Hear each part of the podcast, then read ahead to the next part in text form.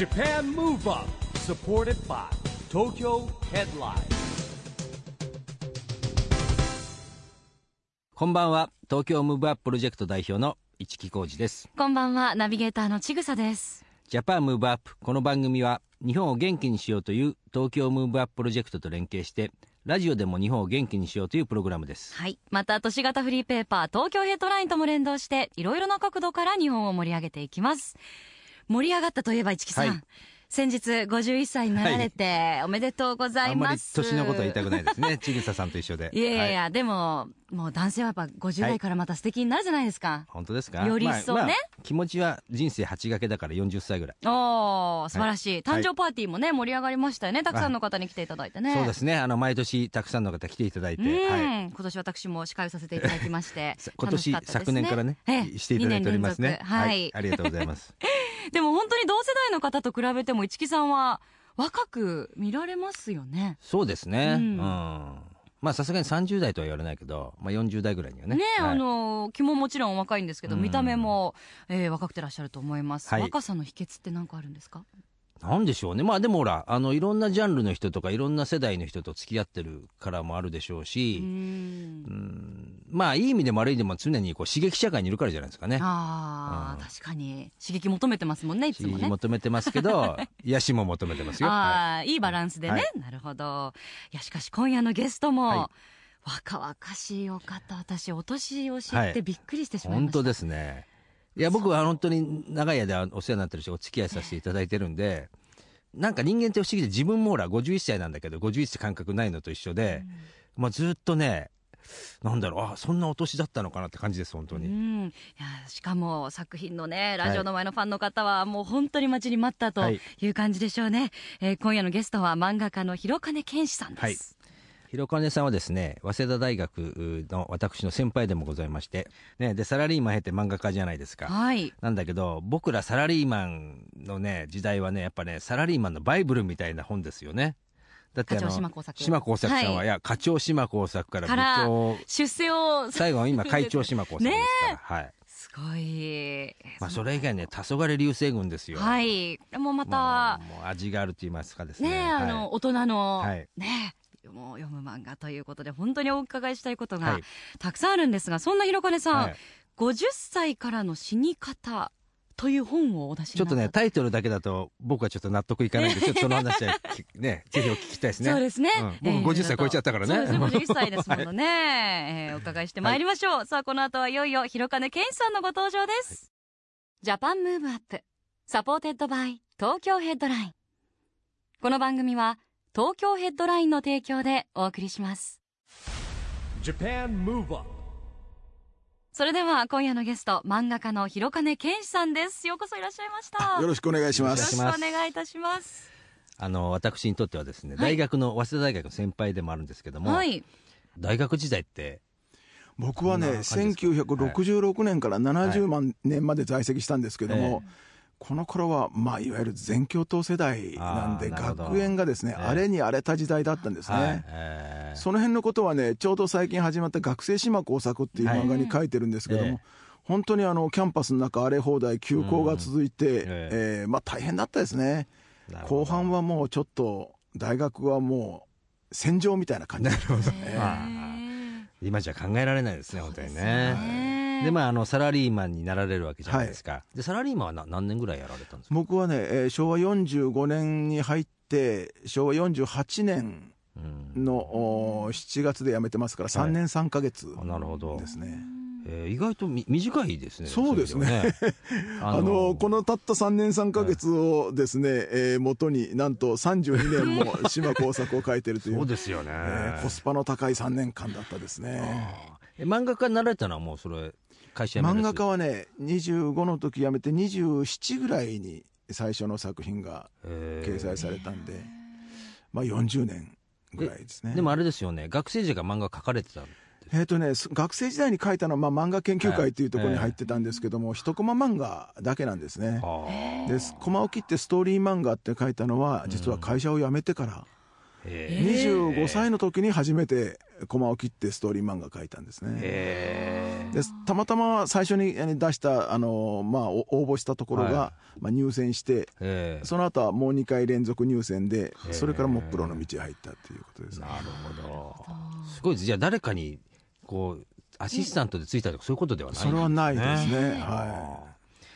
やでもこの島耕作シリーズは本当に、僕ね課長島耕作が終わった時にこれで終わったのかなと思ったんですよ。あ僕もね、実はあれでもう終わりと、大体ね、連載を10年ぐらいで終えようと思ってたんですよ、はいええ。その前に人間交差点やってはい。10年、それからはい。ハローハリネズミ10年と、はで課長島工作も10年で終えて、で次の作品書こうとしたら、ですね、えーとまあ、講談社の方が、はい。まあ、ちょっともうちょっと続けましょうよっていうんで、なるほど。読み切りシリーズで部長島工作っていうのを続けて、ええ。その間、ちょっと政治漫画をね、はい。梶竜介の儀ってあいうのを書いてたんで。ね。はい。えーそれをやったんですが、まあ、その梶竜介の儀が終わったら、再び再開という形になって、ええ。今に至ってるんですね。いやこれはだからね部長取りしまさか社長まで行くとは思わなかったんですけど、うん。でもねいややっぱり今はもう会長です会長ですからね。まあ世代的には結果的に見入っちゃってですね最後まで見ちゃうってですね、え。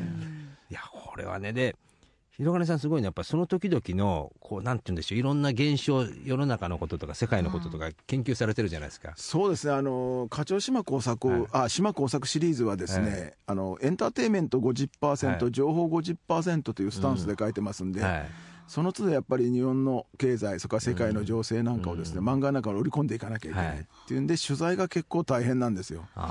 だからこのね中国にも行き、上海にも行き、インドにも行き、ロシアにも行き、ブラジルにも行き、インドネシアにも行きっていう形で、現地へ行って、現地の電あの、まあ、電機メーカーの工場とかですね、はい。そういうとこ全部取材して、えーそれを漫画に書いてるんですよ。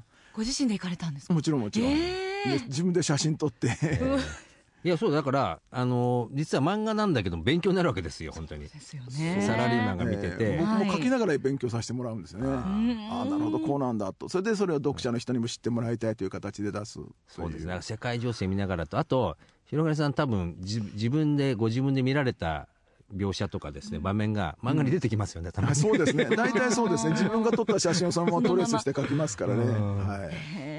いやもう本当ね、えーそれででも会長まで行ってですね今度、逆に今おっしゃったように若返ってねヤングとか学生島工作が出てきたじゃそれはイブニングとい。う雑誌で、モーニング、あの会長島工作なんですが、イブニングはですね、島が入社してから課長になるまでの間の10年間を書いたんですよ。えー。でその10年間が終わってしまったんで、さらに遡ろうということで、学生島工作に行っちゃった。なるほど。あスター・ウォーズのエピソード1とかそういう感じですよね。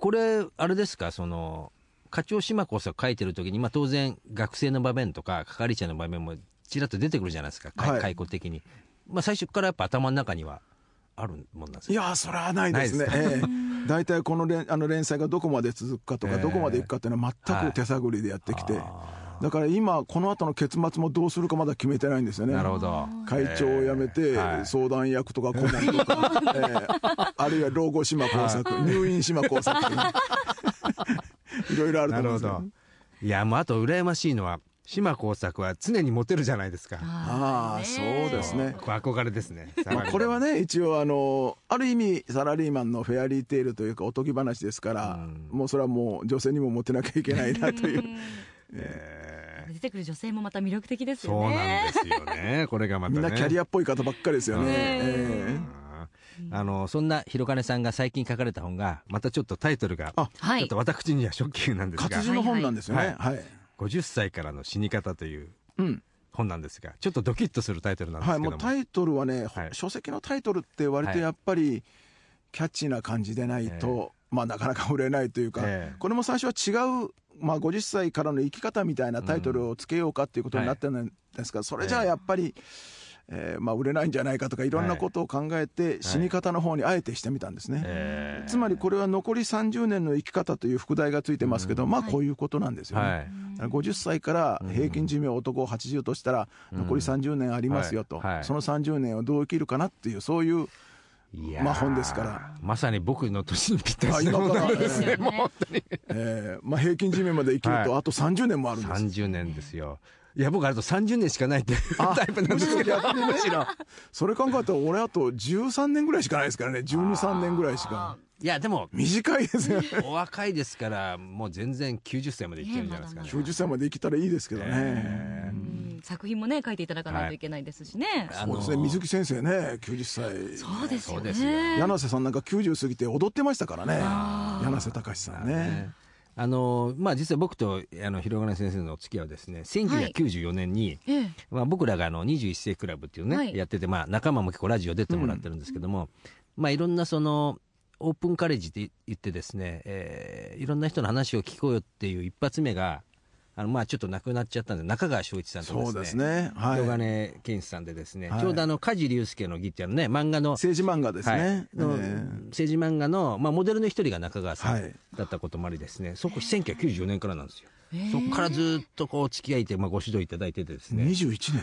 はい、長いですよね。長ないんかでも全然変わらないんですよでも、うんあそうですか。第一印だか象は覚えてらっしゃいますか？ら覚えてます。だから僕はだから多分い例えば1年に1回とか2年に1回とかお会いするぐらいなんですけども、いつ会っても変わらないんでまあえこんなこと言っていいのかって髪の毛もふさふさですし。あまだあります。そうですよね。若々しいし。あの頃肌ツヤもだ良くてらっしゃ29か30だったんですねそうですはい。青年だったですよねだから僕はもうおっさんになっちゃいました。今しっかりした親父になりましたね。ほら僕もなんとかねでコツは何ですかね？コツ。飲み放題食い放題ですね。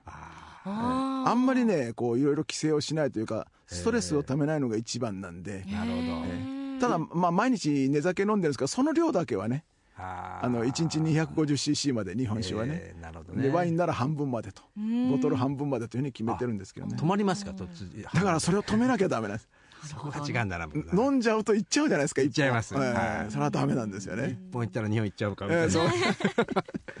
いやそういう意味ではね今お話出すお話出たんですけど、うん。あの広金さんあのワインもねお詳しいですしそう一時期ゴルフもそうですね。連載とかねなんかこうええゴルフの企画やってましたね。十何年「週刊ポスト」でね。そうですよね、運動はどんな感じですか？だからやるとしたらゴルフぐらいですかね。でもそれも今年に56回ぐらいかな、ああなるほど、えーなかなか忙しくてできないんですよね、え自分のメンバーコースにこの間行って、俺どれぐらい来てないかなって聞いたら、広金先生4年来てないですよ、え もったいないですねそれ。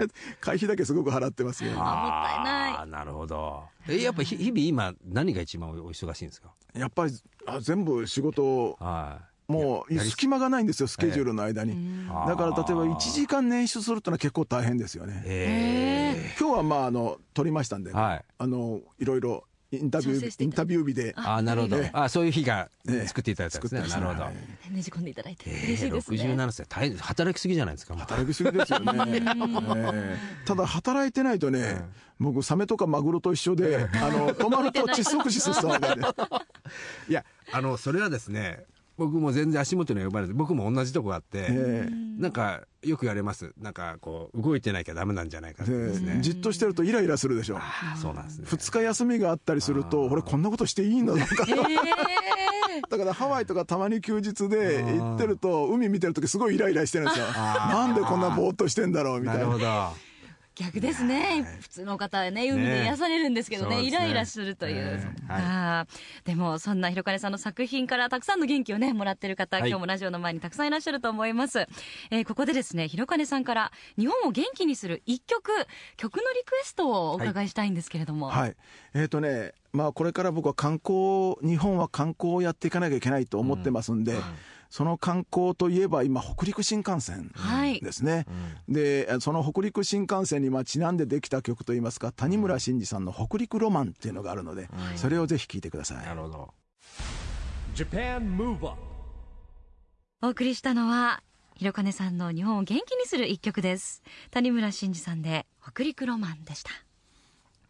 ラジオで日本を元気にするプログラムジャパンムーブアップ一木工事と。ちぐさでお送りしています。そして今夜のゲストは漫画家の広金健志さんです。引き続きよろしくお願いいたします。よろしくお願いします。しくお願いします。あのこの番組はですね、はい。オリンピック・パラリンピックの開催が決まりました、2020年に向けて、私はこんなことしますというアクション宣言をですね、はい。ゲストの皆さんにいただいてまして、まあ、ポイントは日本を、2020年に向けて日本を元気にしていこうぜっていうことなんですけれども、はい。今日はですぜひですね、広金さんのアクション宣言をいただきたいんですが、はい。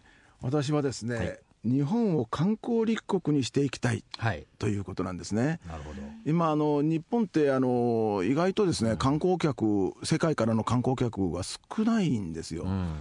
でついこの間まで1000万人弱ぐらいだったのは、まあこうんこれかこれからまあ2000万人ぐらい行くと言われてますけども、あの世界で1位はフランスで8000万人超えてるんですね。あでちょっと前のデータですけど日本は30位ぐらいだったですからね世界で言えば、だから日本ってすごく名所があっていいところがたくさんあるのに、こんなに観光客少ないのはおかしいだろうと、で一度日本に来た人にインタビューしてもう一回行きたい国はどこですかって言ったらもう8割9割がやっぱり日本って言うんですね。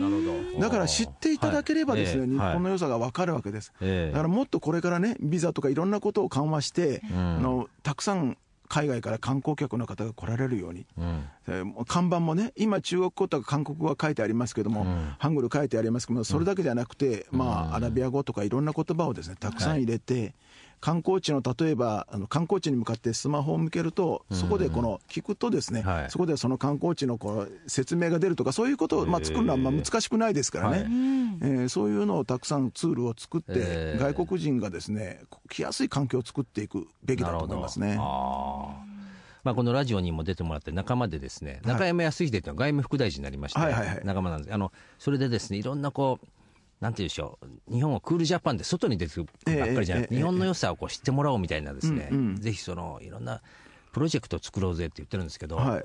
もうぜひですねあの広金さんの見識をねそうですね。ご協力いただければと思うん今ですが。年はあのミラノで万博があるんですが、はい食がテーマなんですよね、はいだからクールジャパンの一環としてですね、はい。日本食、えつまりラーメン、はい。天ぷら、それからまあすき焼きとかね、うん。そういうものをですねお寿司とかはい。広めていきたいなと思ってます。え僕一応7月11日のジャパンデーには行くつもりなんです。れるんですか、ええ。ええ。いや僕ラーメンって日本なんですよねあれ。ねあれね、日本食なんですよね。中国のラーメンとは全然違いますからね、ええ。今、ものすごくブレイクしてるみたいですよね、らしいですね世界中でラーメンが。あのー店今度。舗もできてますものね。そうそう。あの特にそうラーメンがね今世界で流行りだしたって聞きましたうねんえーそうですか、えーなんかクールジャパンはもちろん漫画の文化もね。クールジャパンそうですね、ですから。はい、もちろんその漫画の方も頑張りたいですけどね、い。や食ですよ。やっぱね日本食って美味しいですからね、うん美味しいですか。でもあの広金さんははい。東京オリンピックの時も当然記憶に、東京オリンピックはえ高え校2年生だったですかね。あ、ええ。どんな思い出ですか？1964年。やっぱりあのブルーインパルスが青空に描いたあの雲の輪とかですね、ええ。一応カラーテレビがあの、うちにはなかったんですけども、学校にあったんで、学校の体育館でみんなでですね開会式を見ましたね。ああの頃はね、今と違って整列してですね、軍隊のような行進だったですけどね、小川正夫あ小関裕二さんのオリンピックマーチがこうかかってね、はい。ええ。えすごくワクワクしましたよね。ーねえでもそんなとこから比較してですね2020年はどんなオリンピックそうですね、まあ、あの国立競技場が変わって、今度、新しいオリンピック、まあ、スタジアムができて、それで割とコンパクトな形にするって言ってますから、はい。東京の中で、いろんなところで、至るところで、まあ、その外国人の方とかですね、観光客の方を迎え入れるのに、本当に観光立国で、まず鍛えておいて、はい。来たるべき大イベントのオリンピックであのお迎えするっていう姿勢を取りたいですよね。そうですね。ええ。うんいや今日ねあの僕実は東京都の観光財団に行ってきたんですけど、ええ。東京の中にもいろんな結構あるんですよね。近場でもあのまあ山でいうた高尾山だけじゃなくて小笠原諸島から伊豆諸島も東京なんですよあね。そうそうそう、ええ。東京都ですよね。そうなんですよ。東京だけでもねいろんな魅力的とこあるなっていう話をしたんですけどね。なるほど。まあそういうお話もありながらですねあのーなんか今後の目標っていうのは何かございます今後の目標ですか、はい。年が年ですからかね、はい。いやいや。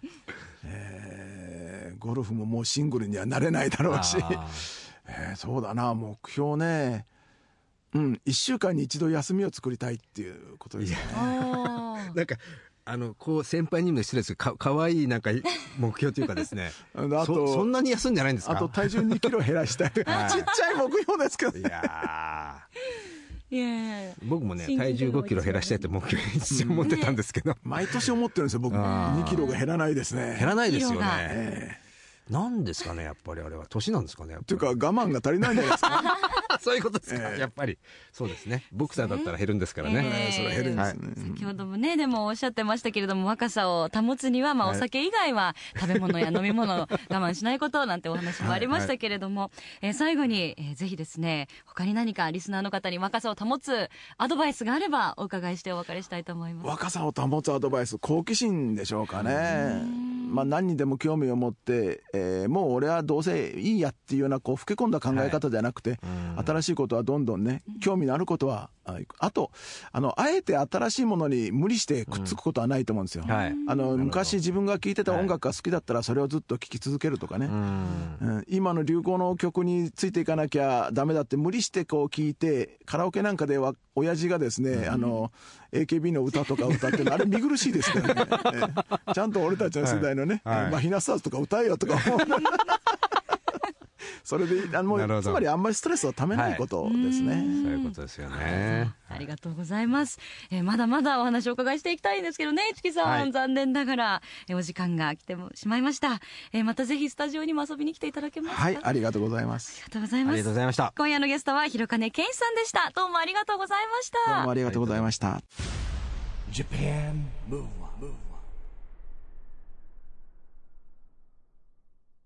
今日は漫画家の広金健志さんに来てもらいましたけども若さんのヒントは見つかりましたか？はい。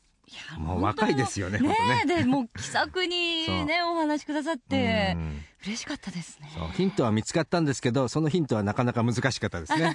そうですはいねストレスをためないこと、ええ食べないこと、い、やでももう市木さん51歳だから、はい。はい。著書の方もねうん本当ですね。ちぐささんも34読まなきゃです。歳だからね。そろそろちょっと 早いけど。ね、読ませていただきます、ん。でもびっくりしたのがあのアクション宣言、はい。パネルに書いていただくじゃないですか、島工作書いてくださった、生島工作見ちゃったね。もうものの15秒とかでしたよね。すごいですね。匠の技ですねやっぱ匠ねの技富士山の絵もね、はい。添えていただいて、いホームページに写真をアップしますんでぜひ、えー覗いていただきたいですね、はい。さあそしてここで東京ヘッドラインからのお知らせです東京ヘッドラインでは著名人のインタビューやコラムが充実していますがそれ以外にも隠れた人気コーナーが多数存在します。その一つが東京4 Weeks Topics です。発行前の2週間の重大ニュースと今後の2週間のイベント予定を掲載しているページは情報満載のイベントカレンダーとしてお使いいただけます。先日のニュースを振り返りたい方これからの予定を立てたい方もぜひチェックしてください。ということで JAPAN MOVE UP そろそろお別れのお時間ですが次回も若さのヒントたくさん見つけていきましょう。はい、オリンピック・パラリンピックが開催される2020年に向けて日本を元気にしていくヒントと仲間をどんどんどんどん増やしていきます、はい。 JAPAN MOVE UP お相手は一木広治とちぐさでした。それではまた来週。週。 JAPAN MOVE UP SUPPORTED BY TOKYO HEADLINE。この番組は東京ヘッドラインの提供でお送りしました